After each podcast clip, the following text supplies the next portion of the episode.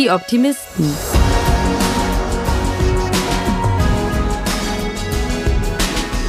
Der Podcast aus dem Eisele Verlag.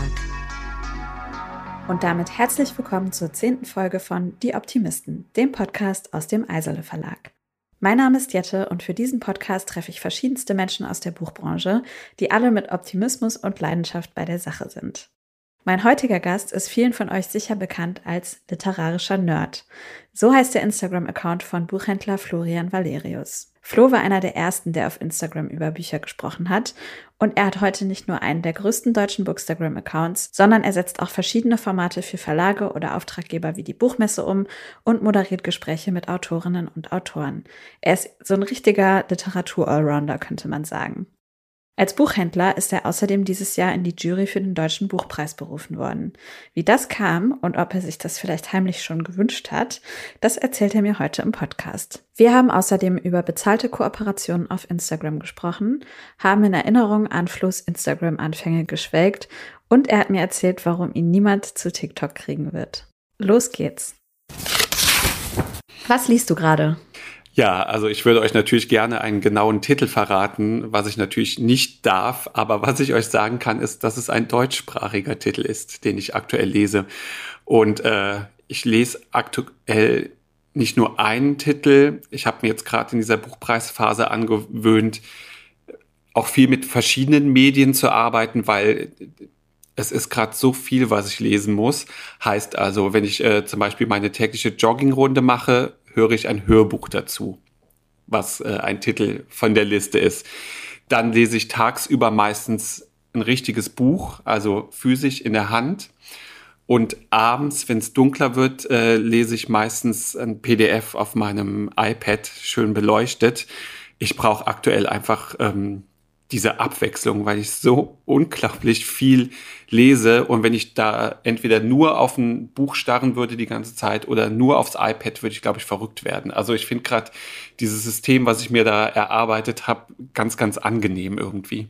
Das heißt, du liest wahrscheinlich im Moment wirklich nur Buchpreissachen und gar, kommst gar nicht mehr zum privaten Lesen. Ja, also absolut. Ich, äh, also es ist überhaupt nicht dran zu denken, irgendwas anderes zu lesen. Es ist so ein ein Workflow beziehungsweise ein, ein Seitenflow. Also das habe ich vorher, also natürlich habe ich mir, als diese Anfrage kam, mir Gedanken gemacht, äh, wie viel Arbeit wird das sein und habe natürlich mit, äh, das ist irgendwie so Tradition, dass äh, wenn man als Buchhändler gefragt wird, ruft man als erstes den Buchhändler an, oder einen der Buchhändler an, der im letzten Jahr in der Jury war. Und als bei mir die Anfrage kam, habe ich am gleichen Abend direkt Frank Menden angerufen und äh, habe mir von ihm einmal alles so erklären lassen, wie, wie alles abläuft, womit ich rechnen muss. Und ähm, da war mir schon klar, dass es viel wird, aber dass es so viel wird, habe ich nicht gedacht. Also seit April habe ich privat kein Buch mehr gelesen. Zwischendrin gönne ich mir mal eine Zeitschrift oder eine Zeitung, wenn es dann mal an einem Sonntag ist, wo ich denke, heute heute ist einfach mal ein Tag Pause. Ich kann nicht mehr, ja. Ja, ich kann nicht mehr. Und dann habe ich meine Guilty Pleasure Zeitschriften, die ich dann mit vielen Bildern durch, durchblättere. Und ganz spät abends, also aktuell lese ich auch wirklich so bis 12, 1 Uhr nachts und danach wird dann einfach Netflix angemacht und irgendeine trashige Reality-TV-Show angemacht. Das ist dann das, was mein Gehirn braucht einfach. Wann hast du denn überhaupt erfahren, dass du Mitglied der Jury des Deutschen Buchpreises wirst und wie wird man das eigentlich? Auch das ist Teil der Sache, die man nicht so genau verraten darf, weil das alles so ein bisschen okay. blurry im Hintergrund gehalten wird. Ich kann nur sagen, die Mail kam zu einem Zeitpunkt, als ich sie nicht erwartet habe. Ich habe mich sehr gefreut, sehr geehrt gefühlt und auf deine Frage, wie man das wird, es gibt eine elfköpfige Akademie Deutscher Buchpreis, die entscheidet jährlich darüber, wer in die Jury des Deutschen Buchpreises berufen wird. Und ähm, wie genau die arbeiten, auch das weiß ich leider nicht. Auch das ist wahrscheinlich ein Geheimnis und ein Mysterium. Ähm, ich denke mal, die werden sich das ganze Jahr über informieren und sich vorschlagen lassen, wer in diese Jury und in die Mischung passen könnte.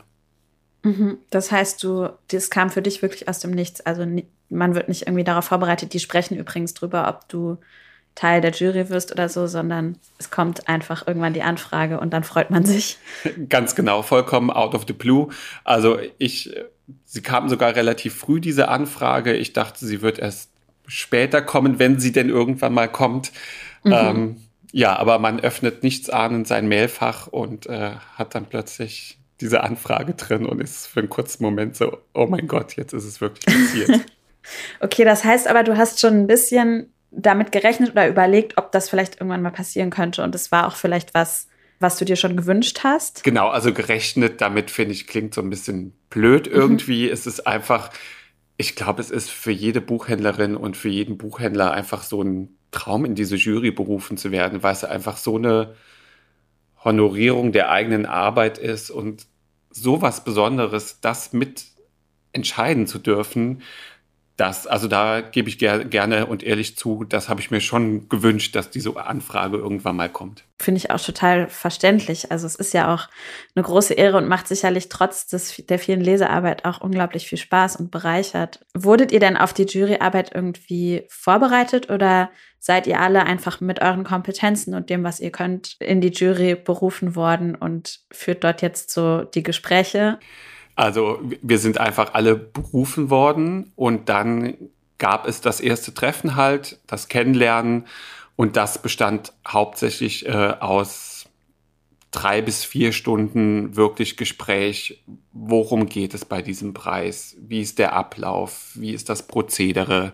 Wir konnten all unsere Fragen loswerden. Also es war wirklich ein, ein, toller erster Austausch. Also A, um uns alle untereinander mal kennenzulernen, um uns zu beschnuppern und ähm, wie unsere Zeit bis Oktober aussehen wird. Also es gibt da zwei Damen, die uns die ganze Zeit betreuen während des Prozesses, die für alles quasi mitverantwortlich sind, an die wir uns zu jeder Tages- und Nachtzeit mit egal welcher Frage wenden können.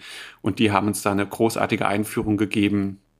Und äh, ja, da hat man erstmal geschluckt und ist dann wieder nach Hause gefahren und äh, hatte dann schon auf der Heimfahrt den E-Reader, den man auch bekommt vom Deutschen Buchpreis mit den ersten Titeln und konnte schon auf der Heimfahrt quasi mit der Arbeit beginnen. Und das heißt, ihr seid ja jetzt gerade noch in der Phase, wo ihr ähm, die Longlist-Titel auswählt also in der äh, großen Lesephase, sage ich mal, mhm. ähm, steht ihr permanent irgendwie im Austausch? Gibt es quasi, lest ihr alle immer gleichzeitig die gleichen Titel und tauscht euch dann in, in gewissen Abständen dazu aus? Oder ist jetzt jeder einfach erstmal eine Weile für sich und ähm, dann kommt irgendwann das große Zusammentreffen? Oder wie können wir uns das vorstellen?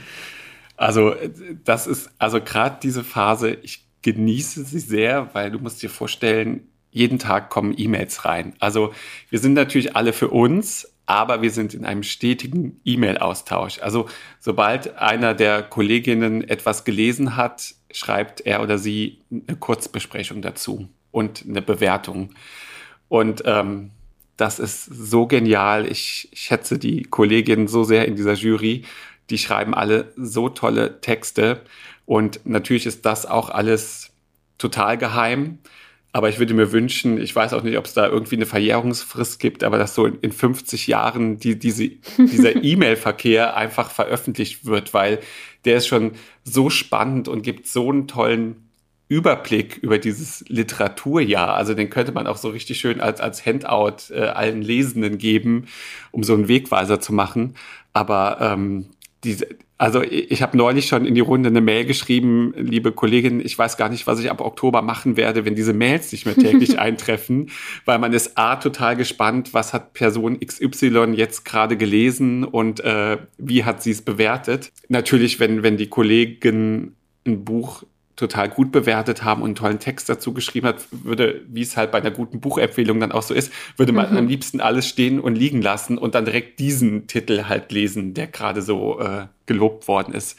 Also das ja. macht schon richtig, richtig Spaß und mir macht selber mittlerweile auch großen Spaß, wenn ich dann ein Buch gelesen habe oder auch schon beim Lesen zu überlegen, was erzähle ich den Kollegen in der Jury jetzt dazu und ähm, wie mache ich es ihnen entweder schmackhaft oder wie äh, belege ich, dass es nicht buchpreiswürdig ist. Äh, das klingt ganz cool, dass ihr trotz dieses großen Workloads, sag ich mal, den ihr da habt, nicht irgendwie abstumpft, sondern dass man trotzdem total Bock hat, sich auszutauschen weiterhin und äh, zu empfehlen. Und das klingt auf jeden Fall nach einer tollen Zeit. Das ist auch ein gutes, also da muss man wirklich aufpassen, nicht abzustumpfen, wie du sagst. Eine Sache darf ich bestimmt sagen, es sind halt auch echt einfach viele Bücher dabei, die nicht so toll sind und umso mehr ist man dann elektrisiert, wenn man dann wirklich so ein Buch in der Hand hat, das, das einen so richtig froh macht und denkt, wow, das ist definitiv Longlist-Material. Du hast eben schon gesagt, wie belege ich, dass, äh, dass ein Buch nicht buchpreiswürdig ist.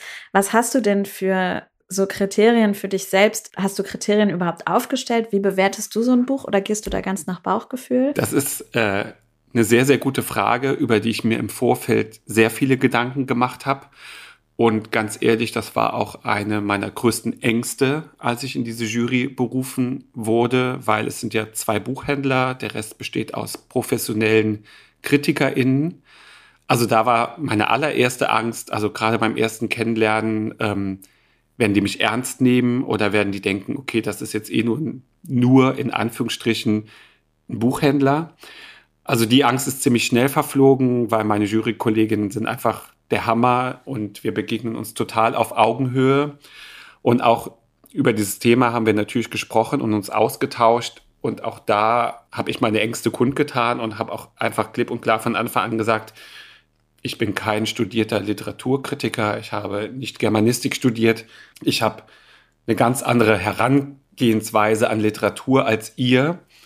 Und da war einfach ganz schnell auch der Konsens und das finde ich ganz toll, wir wurden alle aus einem bestimmten Grund in diese Jury gewählt und gerade unsere Mischung und das, was wir alle mitbringen, macht diesen Preis dann am Ende so besonders. Also dieses mhm. Zusammenspiel von diesen verschiedenen Lesarten, die wir alle haben, ähm, wird am Ende das Siegerbuch küren. Und ähm, ja, das hat mich dann wesentlich entspannter an die Sache rangehen lassen und lässt mich die Bücher auch weiterhin so lesen, wie Florian Valerius halt ein Buch liest. Wobei ich dann natürlich auch sagen muss, es ist schon was anderes, als äh, wenn ich jetzt ein Buch für Instagram lese und das bespreche und toll finde. Da waren jetzt natürlich auch Bücher dabei, die würde ich bei Instagram empfehlen und loben und toll finden, weiß aber auch gleichzeitig, das ist jetzt kein Buch, das den deutschen Buchpreis äh, gewinnen würde. Weil auch einfach da inhaltliche Kategorien, thematische Kategorien und sowas auch eine Rolle spielen. Ja, und vor allen Dingen literarische, Mischung. also auch wirklich mhm. literarische Titel. Und auch da wiederum ist dann dieser, dieser Workflow, finde ich, den du hast, dadurch, dass du so viel liest, erkennst du irgendwann auch ganz schnell, also gerade auf dieser literarischen Ebene, die Unterschiede, was Literatur alles sein kann. Und äh, natürlich kann ein Buch toll und lesbar sein, aber du merkst einfach, okay, da, da gibt es jetzt wirklich zehn andere Bücher, die, die sind dann noch besonderer und anders. Und, und, und was halt auch total spannend ist, ist auch da wieder, wir sind ja eine Jury aus mehreren Leuten und das heißt einfach, es gibt ja auch verschiedene Kon Kontrollinstanzen. Also im Zweifel hat man immer noch mal jemand anderes in dieser Runde, der sagt, halt stopp, da hast du jetzt aber Unrecht oder was übersehen oder bestärkt deine Meinung und deine Entscheidung einfach.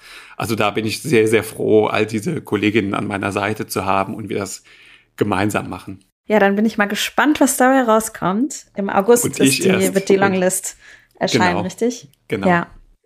Sind wir alle sehr gespannt.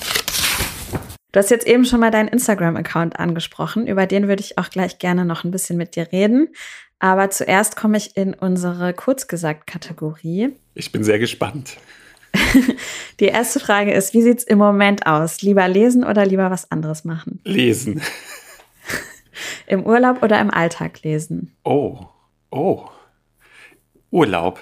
Unterhaltung oder hohe Literatur? Unterhaltung. Sachbuch oder Belletristik? Belletristik. Sektempfang oder Couch? Hm, Sektempfang. Telefon oder Mail? Mail. Lange oder kurze Bücher? Oh, du hast ziemlich gemeine Entweder-Oder-Fragen. ähm, aktuell kurze. Und E-Book oder gedruckt? Auch das ist äh, vor, vor einem halben Jahr hätte ich da noch gedruckt gesagt. Mittlerweile habe ich digital sehr zu schätzen gelernt. Mhm. Ja, gut, du hast es natürlich auch anfangs jetzt schon erwähnt, dass die Abwechslung da im Moment für dich auch eine ganz große Rolle spielt. Da ist es dann vielleicht auch schwierig, sich zu entscheiden. Du stehst ja jetzt auch schon sehr lange ja in der Öffentlichkeit mit deinem Instagram-Account literarischer Nerd und sprichst da sehr differenziert und unterhaltsam über Literatur. Und mich würde interessieren, wie das eigentlich angefangen hat und was du, als du den Account erstellt hast, dir davon erwartet hast. Die Geschichte erzähle ich immer so gerne, weil, weil sie so, so schön ist. Also da spielen zwei Dinge eine Rolle. Da, das war so eine Phase, da, da fing an, die Buchbranche zu erkennen, dass es Blogs in diesem Internet gibt und da wird über Bücher gesprochen. Da war so eine Zeit, vor so sechs, sieben, acht Jahren, da sind dann auch im Börsenblatt so die ersten Artikel erschienen über Literaturblogs. Das hat mich natürlich so ein bisschen hellhörig gemacht, weil für mich war auch immer klar, das ist mein Beruf und mein Job und ich rede gerne über Bücher und abgesehen davon in der Buchhandlung über Bücher zu, zu sprechen, habe ich halt nach einem anderen Weg gesucht, noch weiter über Bücher zu sprechen. Dann kam so eine kleine Phase, da habe ich für eine Online-Zeitung hier in Trier Rezensionen geschrieben ist dann wieder so ein bisschen im Sande verlaufen. Und dann kam eine Reise, auf die habe ich jahrelang gespart. Das war ein großer Traum. Ich wollte unbedingt nach Japan reisen, weil ich so ein großer Murakami-Fan bin. Und die, diese Bücher haben mir so die japanische Kultur näher gebracht. Und ähm, da bin ich dann mit einer Freundin nach Japan gereist, habe da tausende von Fotos natürlich gemacht und saß dann, als ich von der Reise zurückkam, hier zu Hause es war irgendein Fußball-Endspiel und ich hasse Fußball und alle Menschen haben Fußball geguckt und ich habe auf meinem Sofa gesessen und, und habe überlegt, was macht man mit diesen ganzen Bildern. Und dann kam mir diese App Instagram halt in, in den Sinn und dachte, da, da macht man doch was mit Fotos, wie wäre das denn? Und dann habe ich mir die, die an dem Abend runtergeladen und dann war das einfach so ein Impuls, dass ich dachte, okay, aber hier kann man vielleicht auch was mit Büchern machen. Also da war mir gar nicht bewusst, dass es irgendwie Bookstagram gibt oder überhaupt eine Buch-Community. Das war einfach so eine, so eine Eingebung. Dann kam mir dieser Name literarischer Nerd, den habe ich dann genommen. Dann habe ich mein Bücherregal fotografiert und das erste Bild war dann kein Japan-Bild, sondern ein Bild meines Bücherregales. Und der Rest ist Geschichte sozusagen. Ich weiß auch gar nicht, ob es diese Community damals schon in dem Ausmaß gab. Also, weil es hat sich ja jetzt in den letzten Jahren auch nochmal extrem weiterentwickelt, würde genau. ich sagen, oder? Also es gab schon Menschen, die da über Bücher gesprochen haben. Also da, da, konnte ich mich schon relativ schnell vernetzen auch.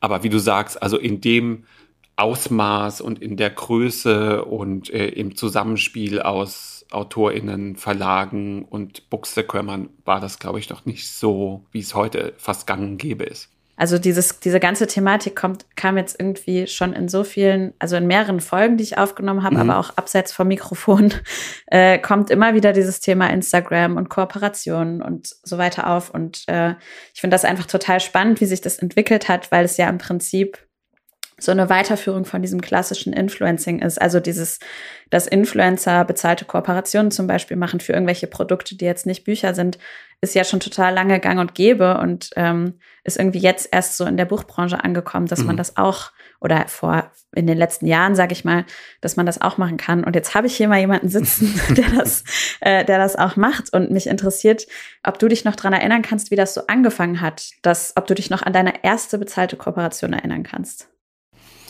Ich kann mich lustigerweise an meine erste bezahlte Kooperation erinnern und die sieht aber leider, glaube ich, jetzt ganz anders aus als die Antwort, die du dir wünschen würdest. Die war ganz besonders und die fand ich auch echt toll. Da wurde ich ausgewählt und angefragt durch meine Bekanntheit, die ich damals schon hatte, ob ich nicht mhm. sowas ähm, machen möchte wie eine Schnitzeljagd für die Buchmesse ähm, zu entwickeln. Heißt, ähm, ich wurde dafür bezahlt, mir zu überlegen, wie ich äh, Menschen über die Buchmesse lotse und sie zu verschiedenen Verlagen schicke, um dort gewisse Titel zu entdecken. Und äh, das fand ich total spannend und das war meine allererste bezahlte Kooperation. Das finde ich halt bei mir auch total spannend, dieses ganze Kooperationsthema dass sich bei mir so viel dadurch entwickelt hat. Also jetzt nicht nur die klassischen, mhm. ein bezahlter Werbepost in Anführungsstrichen auf. Instagram, mhm. sondern halt eben auch solche Dinge, ähm, die sowohl kreativ sind, die aber nicht nur mit dem Digitalen zu tun haben. Da gehören für mich auch Pressereisen dazu, da gehören für mich auch mittlerweile Moderationen vor Ort dazu. Also all diese Dinge, die sich für mich halt dadurch entwickelt haben. Ja, ich finde das überhaupt, äh, weil du sagtest, das ist eine andere Antwort, als die ich mir wünschen würde. Das ist doch, also es ist ja eine super erste bezahlte Kooperation, ja, weil gerade weil du dich so, weil du selber auch kreativ da sein konntest und dir da ein Konzept überlegen konntest, ähm, war das dann darauf folgend, also war das so der Moment, wo du gemerkt hast, ah, okay, ich kann hier mit meiner Online-Präsenz auch Geld verdienen? Also das war bei mir ein ganz spannender Prozess. Das ist eine schöne Frage ich hatte da gerade auch so eine Phase, wo ich viel nachgedacht habe, über meinen Job nachgedacht habe, über diesen Account, der halt immer größer geworden ist und immer mehr Anfragen halt kamen. Aber wie du sagst, ist es natürlich auch schön, für Arbeit bezahlt zu werden und ich auch bis dahin viel umsonst gemacht habe. Und das fiel total spannend und schön zusammen. Ich hatte mit einer Kundin ein Gespräch im Laden und die erzählte mir dann, äh, die, die war in Rente, eine ehemalige Lehrerin und die hat eine Ausbildung nach der Rente gemacht äh, an der Uni zur, ähm, zum Coaching. Und die hat erzählt, sie muss jetzt zum Abschluss ein komplettes Coaching mit jemandem durchführen und leider ist ihr die Person abgesprungen, die sie coachen sollte. Und dann habe ich mehr aus Scherz gesagt, ach, sowas würde ich halt auch gerne mal machen. Und dann hat sie gesagt, ja, komm am Dienstagabend bei mir vorbei, dann machen wir ähm, sieben Sitzungen. Ich musste dann danach immer so einen kleinen Fragebogen ausfüllen und sie konnte quasi äh, an mir üben. Und das war dann wir wirklich, äh, also so ein perfekter Zeitpunkt für mich, weil es wirklich sehr viel in die Richtung berufliches Coaching ging und da in diesem kompletten Coaching Instagram ein sehr großes Thema gewesen ist und wir da auch gemeinsam Strategien entwickelt haben und sie mich auch wirklich dann nochmal so vom Selbstbewusstsein her sehr gecoacht und aufgepäppelt hat. Also dank ihr bin ich dann auch ganz schnell einen Termin zum Finanzamt, um äh, ein Gewerbe anzumelden. Das sind natürlich auch also man kann ja nicht von heute auf morgen einfach eine Kooperation machen und irgendwie mal Geld mhm. verdienen. Das muss ja auch rechtlich alles abgesichert sein und habe dann zusammen mit ihr halt auch eine Strategie entwickelt und überlegt, was will ich überhaupt, wo will ich hin und äh, wie kann die nächste Zeit aussehen. Und ab da war es halt für mich ein sehr großer Trial-and-Error-Prozess, also sehr viel ausprobieren, weil mein Problem war einfach, also das soll jetzt nicht arrogant oder blöd klingen, aber es gab halt niemanden, den ich fragen konnte, weil es so gut wie niemanden gab vor mir, der damit ja. entweder Geld verdient hat oder das professionalisiert hat. Also ich konnte mich an niemanden wenden und fragen, und damit fing es zum Beispiel schon an, wie machst du das? Wie viel Geld verlangst du für einen Post, eine Story oder was auch immer? Also das war halt alles etwas, was ich mir selbst, also mir meinen Wert erarbeiten musste. Und ähm, überhaupt schauen, wie, wie läuft, wie laufen diese Zusammenarbeiten ab. Auch da gab es natürlich äh, ganz, ganz, ganz viele tolle Zusammenarbeiten, aber es gab auch schreckliche Zusammenarbeiten und Enttäuschungen und ähm, das war für mich oder ist auch immer noch ein riesengroßer Prozess. Also äh, ich, ich bin mittlerweile sehr professionell. Ich habe äh, meine Punkte, die ich im Kopf abhake, wenn ich Dinge annehme und mache, aber auch einfach, weil ich viel, viel lernen musste in den letzten Jahren und lernen durfte. Jetzt hast du gesagt, du hast so für dich deine, deine Checkpoints und die Herangehensweise so ein bisschen erarbeitet. Ähm, wie ist da so ein typischer Ablauf? Auch das ist mittlerweile ähm, total vielfältig. Und äh, lustigerweise war es anfangs eher so, dass ich fast alles selbst konzeptioniert habe oder halt immer in Absprache mit dem Verlag oder der Pressefrau oder wer auch immer gerade für mich zuständig war. Mittlerweile sind wir an so einem professionellen Punkt angelangt, dass ja auch äh, viele Marketingfirmen das für Verlage auch übernehmen. Und da, und auch das schätze ich oft sehr, gibt es mittlerweile dann sehr professionelle Briefings, an die man sich halten kann und muss. Ähm, Ich mag beides irgendwie. Also ich, ich mag es zumindest, wenn das Briefing dem entspricht, was ich mir vorstelle unter der Kooperation mhm. und ich klare Richtlinien habe. Was ich aber auch genauso liebe, ist, wenn der Verlag sagt, du hör mal, wir haben hier XY, was kannst du dir vorstellen oder lies mal und dann sprechen wir und dann findet so auf Augenhöhe eine gemeinsame Entwicklung einer Idee statt. Und da ist mittlerweile auch schon alles dabei gewesen. Mhm. Und musst du auch generell viel ablehnen? Also ich lehne hauptsächlich Kooperationen ab, a, wenn mir leider die Zeit dazu fehlt oder wenn mir der Titel einfach nicht zusagt. Also das ist halt auch einfach eine Sache, die, die ich gerne auch hier nochmal klipp und klar sagen möchte. Ich mache nur eine bezahlte Kooperation, wenn ich das Buch gelesen habe und es A zu mir passt und mir B gefällt und ich C dahinter stehe und äh, mit meinem Namen dafür werben kann. Also ich würde mich mhm. niemals mhm. irgendwie bezahlen lassen für irgendein Buch, das ich nicht gut stehe, äh, gut finde oder hinter dem ich nicht stehe. Also das ist genauso für mich in der Buchhandlung empfehle ich den Kunden auch nur Bücher, hinter denen ich stehe, weil diese Kunden kommen wieder und wollen im Zweifel danach mit mir drüber sprechen. Und genauso ist ja. es bei Instagram. Also äh, da könnte der Geldbetrag noch so hoch sein. Also meine Seele würde ich dafür nicht verkaufen. Punkt. Also ich lasse mich dann gerne für die kreative Arbeit und so bezahlen und die Reichweite, die, die ich dafür nutze. Und mittlerweile sehe ich es auch ein bisschen so, der bezahlte Kooperation ist eher so, dass die Leute meine Zeit kaufen, weil meine Zeit ist mittlerweile wirklich sehr, sehr knapp. Aber mein erster Satz bei jeder Kooperation ist, ich nehme mir heraus, Nein zu sagen. Also ich möchte erst das Buch lesen und dann sage ich euch zu oder ab. Und es gibt halt einfach auch eine Menge blöde Bücher, die ich nicht gut finde. Und dann möchte ich da auch weder bezahlt noch unbezahlt irgendwie drüber sprechen. Es schwingt schon so ein bisschen mit, dass man, dass du wahrscheinlich manchmal das Gefühl hast, dich auch auf eine gewisse Art und Weise rechtfertigen zu müssen. Hattest du gerade anfangs Sorge, ob das bei deinen FollowerInnen, also wie das bei denen ankommt? Total und mache ich mir heute immer noch. Gerade, also gerade weil ich habe das Gefühl, in der Buchbranche wird es wirklich seltsam angesehen.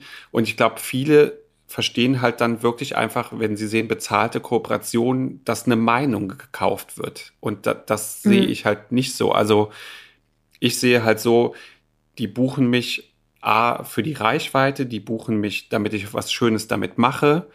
Also die geben mir kein Geld dafür, dass ich was Nettes über das Buch sage. Also wie gesagt, meine, meine Meinung kann man nicht kaufen. Das ist mir total wichtig. Und gerade am Anfang habe ich da auch einen großen Post zu gemacht und habe das äh, allen FollowerInnen halt klipp und klar thematisiert, warum und wie ich ähm, bezahlte Kooperationen mache.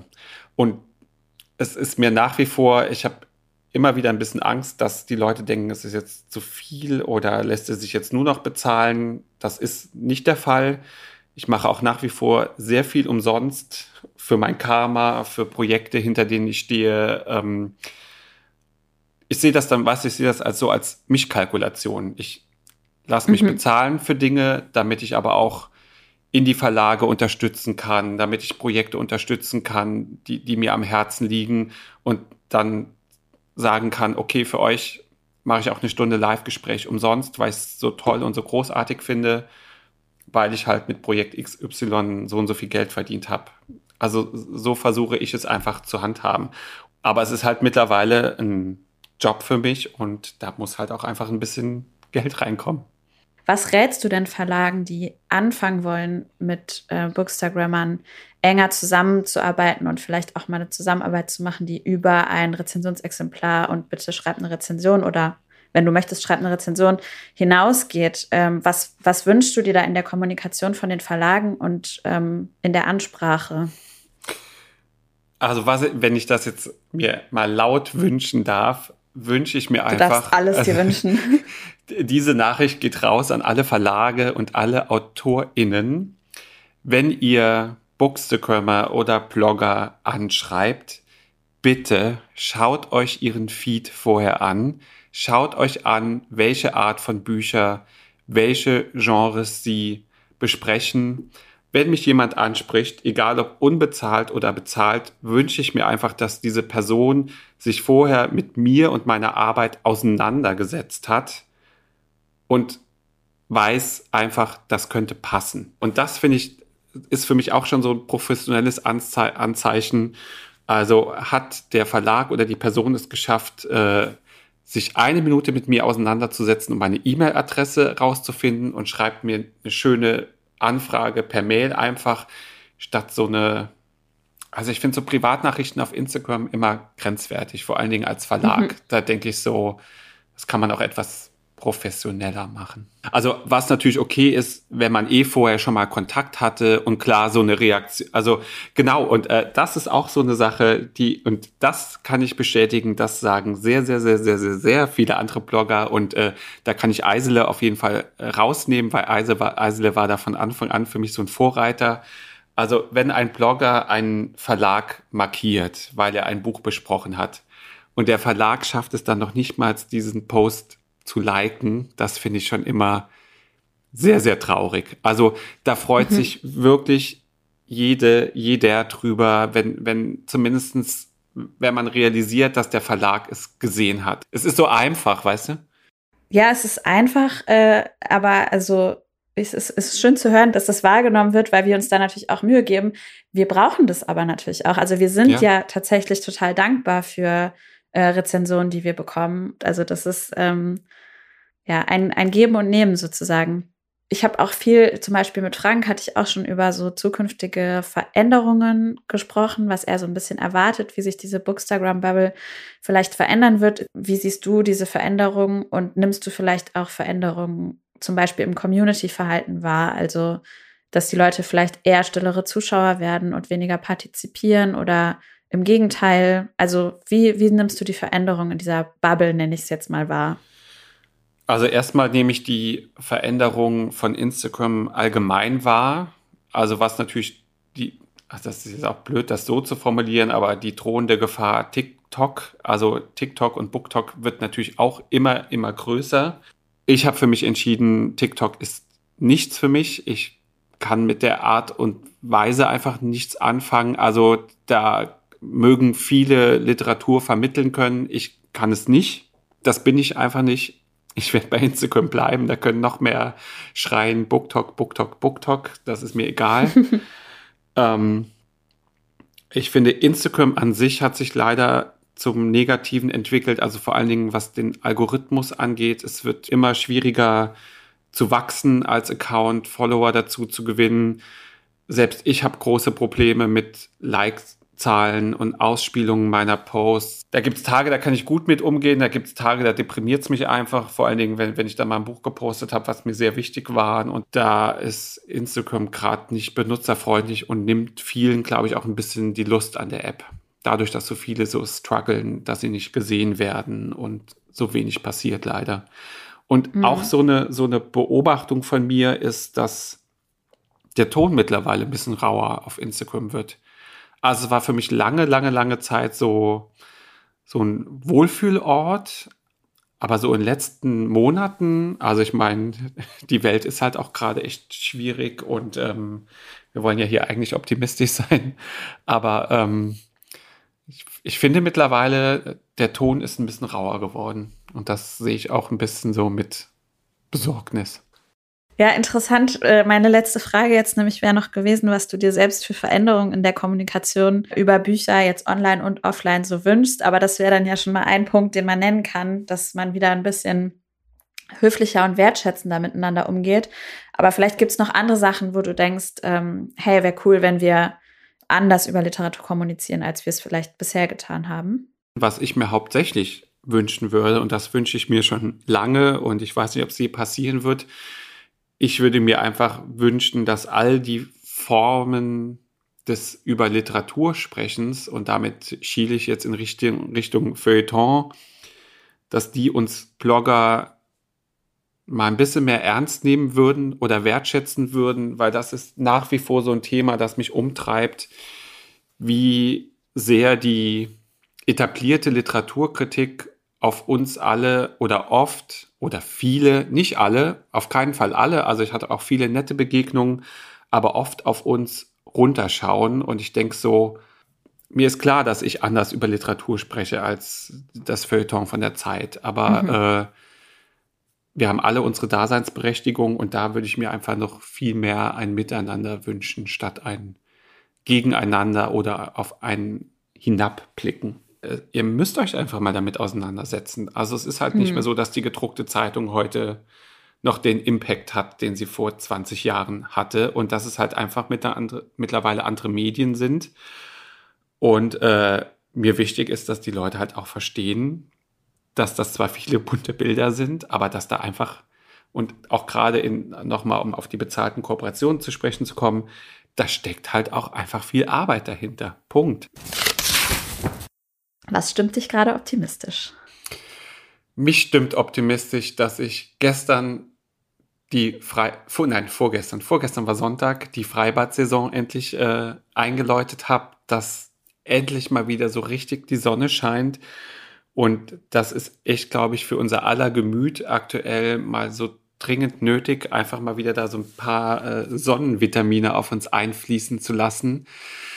Mich stimmt optimistisch, dass mein Buchpreislesen jetzt in so eine richtig heiße Phase geht und ich jetzt an einem Punkt bin, wo ich sehe, also ich sehe den Termin, an dem wir alle wieder zusammenkommen werden, an dem wir ähm, die Longlist irgendwann demnächst machen werden.